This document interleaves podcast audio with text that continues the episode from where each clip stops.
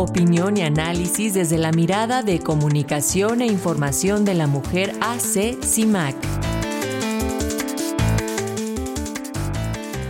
Así es, con el tema de las defensoras de derechos humanos y los riesgos a los que se enfrentan, tenemos ya el comentario de Lucía Lagunes. Ella es directora de Comunicación e Información de la Mujer, Asociación Civil CIMAC. Muy buenos días, Lucía. Adelante, te escuchamos.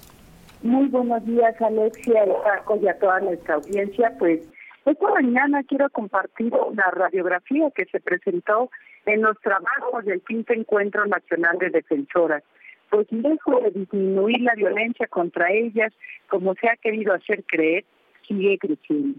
Miren, por ejemplo, lo ocurrido ayer en Chihuahua, donde tras una manifestación pacífica en contra del alcalde de Ciudad Juárez, el señor Cruz Pérez Cuellar, las defensoras Perla de la Rosa y Leticia Chavarría fueron encarceladas junto con seis personas más por manifestarse frente a su casa.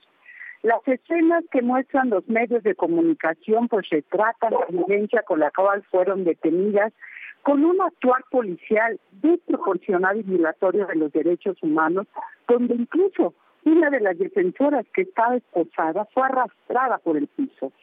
Esta, Alexia, Paco, audiencia, es la violencia que siguen enfrentando quienes defienden los derechos humanos, la democracia, el agua, la tierra e incluso a otras mujeres en nuestro país. Por ello es tan importante la radiografía que se mostró, porque queda evidencia de lo que enfrentan. Y miren, de acuerdo con el registro de la Red Nacional de Defensoras, en los últimos tres años, es decir, del 2020 al 2023, en nuestro país, 1.547 mujeres defensoras de derechos humanos sufrieron 6.870 agresiones y 33 defensoras fueron asesinadas, mientras que se cometieron 23 intentos de asesinatos más. Esto es lo que está ocurriendo en nuestro país. Y las entidades que encabezan las agresiones son Oaxaca, Michoacán, Ciudad Juárez y el Estado de México. La violencia se comete en el marco de manifestaciones, como ya lo vimos en Chihuahua, la defensa del territorio, la exigencia de verdad, justicia y reparación y la defensa de la libertad de expresión. Lejos de lo que las autoridades deberían de hacer, que es proteger y garantizar el ejercicio de los derechos humanos, son ellas las que agreden, tanto a nivel federal, estatal y municipal. Estos son los agresores de las defensoras. ¿Y cuáles son las razones? además de, esta defensa.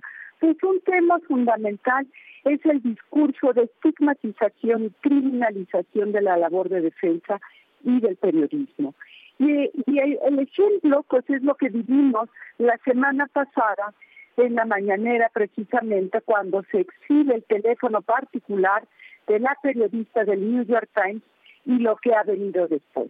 Porque digan lo que digan, imaginen ¿Qué significa que tu número celular sea leído por el presidente durante la conferencia matutina, cuando tan solo en YouTube tiene dos millones de seguidores, además de todos los seguidores que tiene a través del sistema público de medios? Seguramente no la pasarían nada bien porque lo que hemos visto es que lo dicho por el presidente se convierte en una indicación de ataque por parte de quienes son esos, sus seguidores.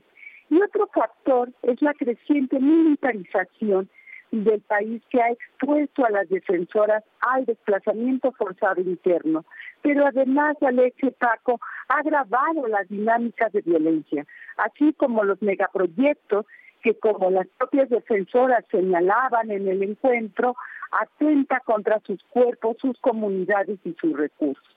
Y ante este panorama de violencia y persecución que enfrentan las defensoras, pues ahí en el quinto encuentro, provenientes de 27 entidades federativas, estas mujeres de diferentes extractos, de muy jóvenes y otras con una trayectoria muy larga, ratificaron el pacto de mantenerse en red para salvar sus vidas, porque como ellos lo señalan, cada día más crece la desconfianza de las autoridades y para ellas, pues estar en red significa estar seguras, mi querida Alexi Paco.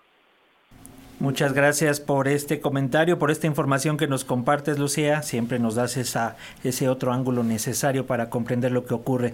Te mandamos un abrazo a ti y a las compañeras de CIMAC. Nos escuchamos la próxima semana. Hasta la próxima.